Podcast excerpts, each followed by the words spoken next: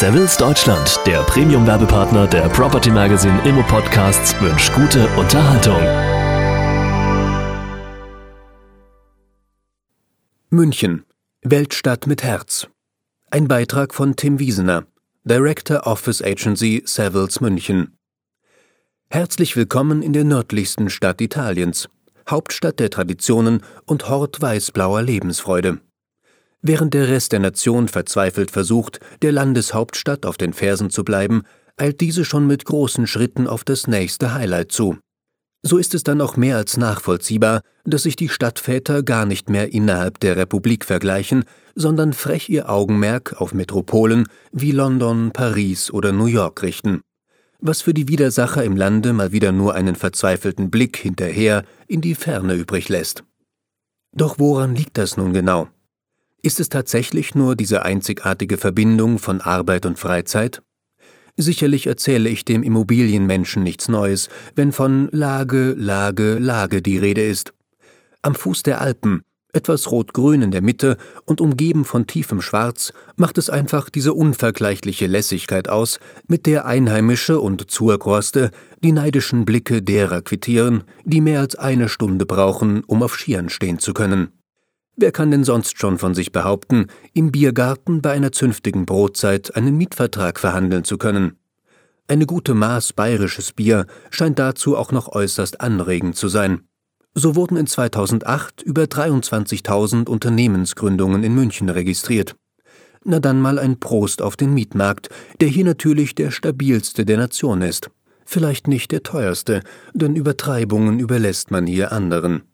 Mit über 21 Millionen Quadratmetern Bürofläche gibt es wohl genug Platz für die vielen bekannten Unternehmen, die weit über 670.000 Beschäftigte in Lohn und Brot halten. Und bei nur 4,4 Prozent Arbeitslosenquote und fast 10 Millionen Übernachtungen im letzten Jahr bleibt an der Isar auch noch etwas übrig, um in der herrlichen Innenstadt Münchens circa 10 Milliarden Euro per anno an den Kassen der lokalen Einzelhändler abzugeben. Doch wie sieht man sich hier am liebsten? Oft in den Medien, nicht erst seit Franz Josef oder dem Monaco-Franze.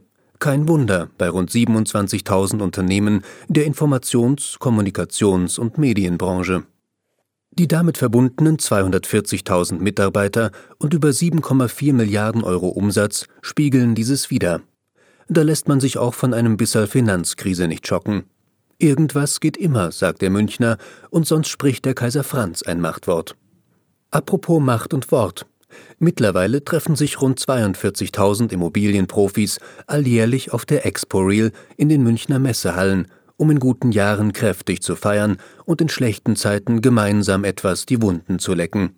Da passt es ganz gut, dass immer am Wochenende vorher zufällig das größte Volksfest der Welt zu Ende geht, mit mehr als sechs Millionen Besuchern, 60.000 Hektolitern Bier und 500.000 Händeln ganz zu schweigen von den voller Ehrfurcht betrachteten Dirndeln, wenn auch öfter mal ein nördlicher Dialekt drin steckt.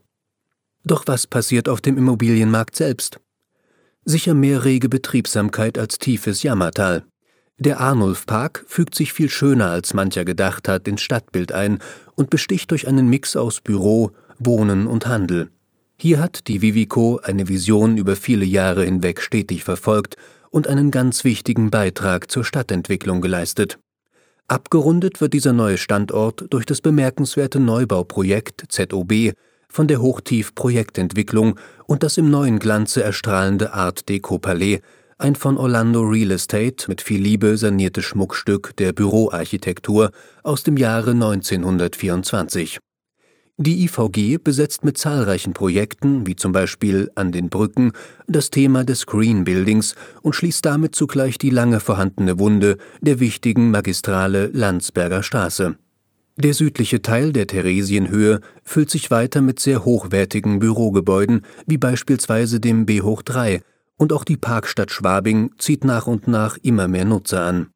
Nicht nur die bestehenden Häuser geben dem zentralen Park mittlerweile einen würdigen Rahmen, die im Bau befindlichen Be Orange, Be Blue, Be Green von Optima Egidius und dem Skyline Tower der Schörkhuber Gruppe setzen Akzente. Innerstädtisch erwarten insbesondere die Redakteure der Süddeutschen Zeitung mit Spannung, was FOM und LBBW aus deren ehemaligem Refugium an der Sendlinger Straße so zaubern wird. Hofstaat heißt es und soll neue Maßstäbe für die Integration moderner Büros und höchstem Wohnstandards in Verbindung mit Einkaufserlebnis pur setzen. Und wie kommt man nach München? Also über 34 Millionen Passagiere pro Jahr nehmen das Flugzeug für die An- und Abreise. Das ist übrigens so viel wie Hamburg und Berlin zusammen im letzten Jahr an ihren Flughäfen gezählt haben. Der Rest der Besucher steht leider mit unseren Nachbarn in Orange öfter mal im Stau, bis die Heimat von Laptop und Lederhose vor dem Alpenpanorama auftaucht. Dabei passiert man auch noch ganz nebenbei ein weiteres neues Wahrzeichen der Stadt, die Allianz Arena. Aber nein, über Fußball möchte ich jetzt nicht auch noch reden, ansonsten meinen Sie noch, ich würde Sie anschwindeln wollen. Dies war ein Beitrag von Tim Wiesener, Director Office Agency, Savills München. Property Magazine, Ihr Portal rund um die Gewerbeimmobilie und Savills Deutschland bedanken sich für Ihre Aufmerksamkeit und wünschen Ihnen einen guten Tag.